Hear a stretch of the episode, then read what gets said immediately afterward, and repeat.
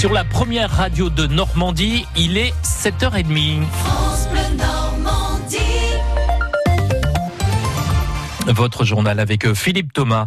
L'hommage de la nation ce matin aux deux soldats tués au Burkina Faso. Cérémonie à 11h aux Invalides à Paris en mémoire de Cédric de Pierrepont et Alain Bertoncello, morts pour avoir libéré euh, deux otages. Ces deux militaires ont été salués comme des héros par l'ensemble de la classe politique française. Philippe Michel Klesbauer est député et membre de la commission de défense. Il sera aux Invalides ce matin. C'est très important de se recueillir, c'est très important d'associer euh, un hommage national, euh, d'associer le plus grand nombre de personnes à leur rendre cet hommage, parce que c'est une autre euh, vision du service de la France, du service de l'État, auquel les gens peuvent s'associer et montrer leur fierté d'appartenir à une nation qui est capable de sacrifier certains de ses fils pour justement faire en sorte que la France partout puisse protéger ses ressortissants, où qu'ils soient, et qu'ils ne soient la, la proie de d'aucun d'aucun terroriste, avec seule la, la, souveraineté du droit français peut agir sur les nationaux. C'est remarquable. C'est pour ça que c'est bien que la population s'associe à, à cet hommage national. Cérémonie ce matin aux Invalides à Paris. donc euh, hommage de la nation. Quel est l'état de la sécheresse en France? Le ministre de l'écologie, François de Rugy, réunit le comité de l'eau, commission de suivi hydrologique pour faire justement le point. Retenez que la moitié des nappes phréatiques du pays sont actuellement déficitaires. Aux États-Unis, c'est une nouvelle condamnation record pour Monsanto. Le fabricant du Roundup, ce désherbant à base de glyphosate, a été condamné hier soir à verser 2 milliards de dollars à un couple de retraités californiens. Décision d'un jury populaire de la ville d'Auckland. Tous les deux souffrent d'un cancer depuis bientôt dix ans. C'est la troisième fois que Monsanto, racheté par Bayer l'an dernier, est ainsi condamné à verser des sommes très importantes, Grégory Phillips. Alberta et Alva Piliode, respectivement 74 et 76 ans, sont tous les deux atteints d'un cancer du système lymphatique. Durant le procès, qui a duré un mois et demi, le couple a expliqué qu'au milieu des années 70, dans le nord de la Californie, il avait utilisé du désherbant Roundup dans les nombreuses propriétés qu'il achetait et rénovait à l'époque. Or, le jury a estimé que Monsanto n'avait pas prévenu les utilisateurs des dangers potentiels de son produit phare. On aurait souhaité que Monsanto nous mette en garde, que sur l'étiquette, par exemple, ou dans les publicités, il soit écrit Attention, ce produit peut provoquer un cancer. Nous, on pensait que c'était très sûr à utiliser. Nous nous battons contre cette maladie depuis 9 ans et c'est à cause du Roundup. Yeah. L'an passé, Monsanto avait été condamné à verser 289 millions de dollars à un jardinier californien, Dwayne Johnson, mais la somme avait ensuite été réduite à 78 millions. À chaque fois, Bayer fait appel affirmant que son produit reste sans danger, mais aux États-Unis, les procès se multiplient. Une dizaine sont prévus cette année et en 2020, et un peu plus de 11 000 procédures contre le Roundup sont en cours. Grégory Phillips à Washington. La campagne de pêche à la coquille Saint-Jacques s'achève aujourd'hui. Nous ferons le point avec notre invité à 8h15, Dimitri Rogoff, président du comité régional des pêches. Mais je peux déjà vous dire que c'est une belle campagne qui s'achève. L'Hermione arrive à Ouistreham. Et c'est peu de dire, Sylvain, qu'elle est très attendue après une escale à Cherbourg, puis une autre à Dieppe. La frégate va passer quatre jours à Ouistreham jusqu'au 17 mai. Jusqu'à 40 000 personnes sont attendues quai Charcot.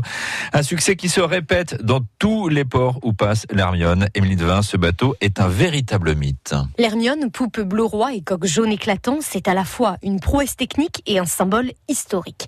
17 voiles, 65 mètres de long, 54 de haut. La frégate est un peu plus grosse que l'autre star française des mers, le Vélem.